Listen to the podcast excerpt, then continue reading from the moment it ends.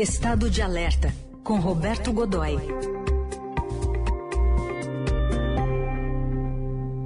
Estado de alerta nesse 36 dia de guerra entre Rússia e Ucrânia. Godoy, bom dia. Bom dia, Heisen. Bom dia, Carol. Bom dia, amigos. Bom dia. O Godoy, a Rússia não cumpriu a promessa de reduzir os bombardeios lá na Ucrânia. O que está acontecendo exatamente? Pois é, eu, a sensação que a gente tem aqui, né, Heisen, é que o Vladimir Putin, presidente, presidente russo, fica sentado naquela mesa de 500 metros de comprimento que ele tem lá, é, olhando, esperando as análises da, da as análises da, da enfim, as análises publicadas eh, no Ocidente, para fazer exatamente o contrário e fazer com que todo mundo pareça bobo. Né?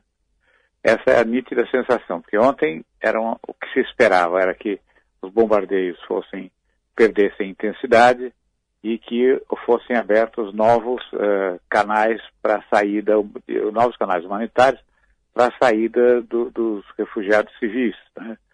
Eh, não aconteceu nada disso, ao contrário foi um, um dos dias mais de bombardeio mais intenso, né? É, houve pelo menos isso e fonte confiável, fonte é, do, do Serviço de Inteligência Britânico. É, pelo menos 64 alvos é, militares foram atingidos em apenas 24 horas, né? E esses alvos, entre esses alvos militares, vamos ver militares aí entre aspas, né? é, você tem, está é, relacionado um hospital da Cruz Vermelha identificado no teto é, com aquele círculo branco, a Cruz Vermelha no meio, círculo, e um círculo vermelho cercando o campo branco, é, ou seja, facilmente identificável pelos pilotos. É, também uma estação grande, estação de energia na região oeste do, na, na região leste do, do país, uma estação de tratamento de água, mais uma base, e aí uma importantíssima base de manutenção é, de tanques e de aviões militares de, de, é, ucranianos. Então, veja, com exceção dessa última, desse último tópico, todos os demais, vocês são perigosíssimos eh, ameaçadores, centros militares, como é o caso do, do, do Hospital da Cruz Vermelha, indicado claramente, é, em que não se sabe ainda, com certeza deve ter havido vítimas fatais, né, esse número ainda não foi divulgado, mas houve esse tipo de coisa. E a, a, o show tecnológico continua, né, o espetáculo tecnológico continua, né, Heisen e Carol.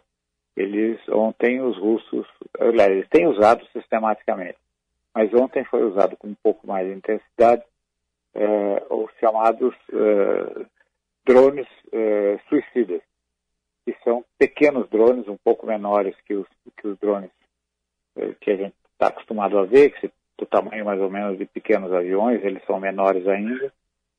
É, alguns deles são como se fossem grandes, uh, grandes aeromodelos e que levam cargas, podem, além de poder transportar um, uma, uma pequena carga ótica, ou seja, uma carga que fotografa áreas, identifica movimento de tropa, enfim, faz o trabalho de reconhecimento que os drones costumam fazer, eles levam ou podem levar também é, cargas explosivas menores, de 3 a 6 quilos.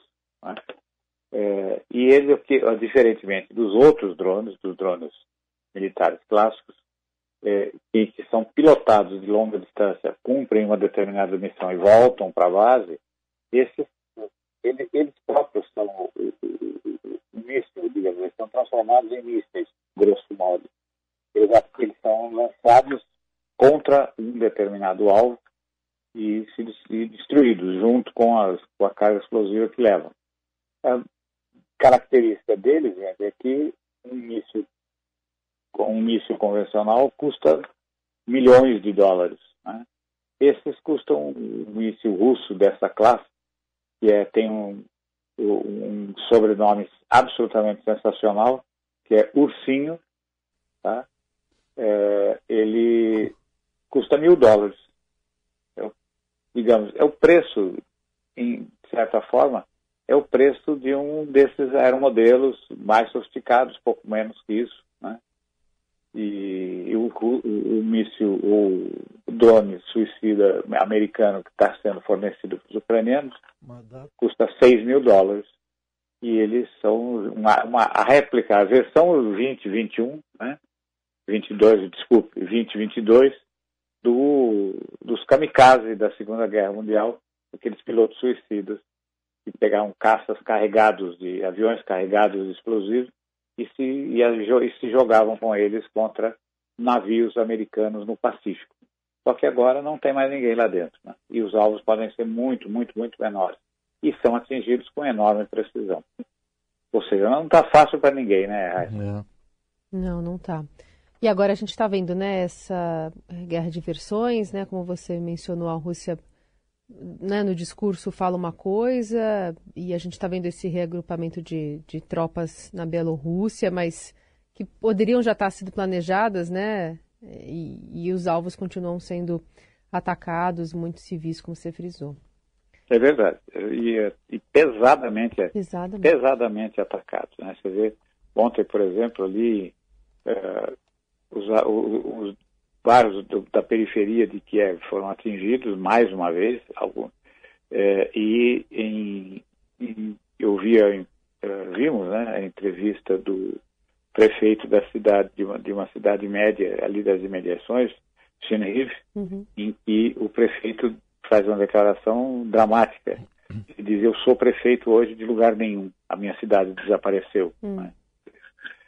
É verdade totalmente, você vê as imagens, tem aquela coisa assim, meia dúzia de, de, de, de paredes em pé e escombros para todos os lados, já não dá nem para ver uh, o traçado das ruas e avenidas. Né? É. Ou seja, tudo foi destruído.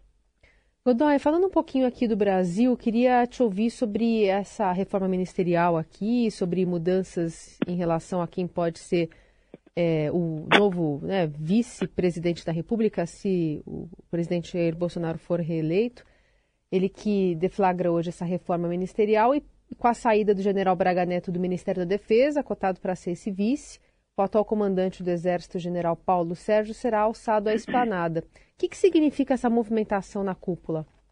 Olha, desde o, o, desde o início do governo, no início do governo Bolsonaro, havia uma visão eu não diria monolítica, mas havia pelo menos um alinhamento eh, a 100% eh, do estamento militar como um todo né, em relação ao governo. Então, ainda os que discordavam exerciam ali, nessa discordância, ou eu não diria nem exatamente discordância, haviam, faziam, tinham restrições em relação ao, ao estilo que estava se desenhando, a maneira uh, a maneira tosca, como já o presidente já havia se referido de alguma forma a questões diversas, né, naquele já desde o primeiro momento, comportamento em algumas ocasiões já público, essa, enfim, o estilo, o estilo Bolsonaro de ser e de, e de exercer a presidência começava a se apresentar e havia algumas restrições. Porém, o alinhamento era uma coisa mantido ali fortemente, além, digamos, além da disciplina, além é, da questão da, da, da obediência né, é, que as Forças Armadas têm em relação ao presidente, considerando-se o fato de que, constitucionalmente, o presidente é o comandante supremo das Forças Armadas. Então, é uma questão realmente de disciplina e obediência dois do, do, do, dos alicerces da, da, estrutura militar. Hoje isso já está muito mais forte, muito mais evidente. Então você tem o, o, o, grupo operacional, já falamos muitas vezes deles aqui, que é o pessoal que cuida da máquina militar hoje, é, é o pessoal que está cuidando da máquina militar. É o pessoal que são os, os coronéis que comandam batalhões, são os generais de brigada, alguns dos generais de brigada. As restrições são evoluindo realmente para uma discordância, que não chega a ser uma divergência que não chega a ser uma indisciplina, longe disso, tá? Uhum. Mas, é, digamos, hoje, esses oficiais, esses operacionais de quem eu estou falando, é aquele pessoal, quem são eles? É o pessoal que faz a máquina mesmo, bota a máquina para funcionar.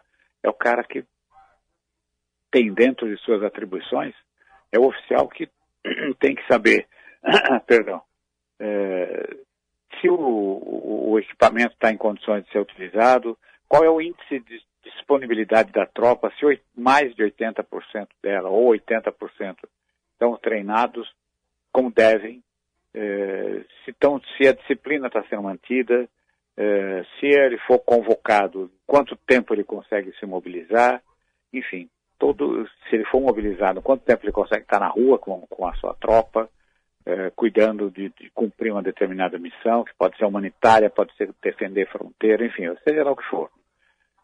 E ao mesmo tempo é o oficial que quando chega de manhã dá uma olhada na porta e fala, preciso mandar cortar essa grama, preciso ver se o rancho tá, a comida está bem, está tá ok, enfim, é, é, é, cuida de tudo. Né?